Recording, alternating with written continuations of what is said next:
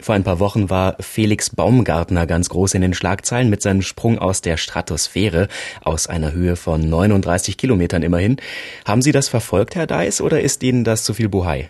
Nein, das habe ich natürlich verfolgt, weil ich meine, das ist der erste Mensch, der aus dieser Höhe aussteigt und, und wirklich mit, also im, im freien Fall äh, sich das antut, muss man schon wirklich so sagen.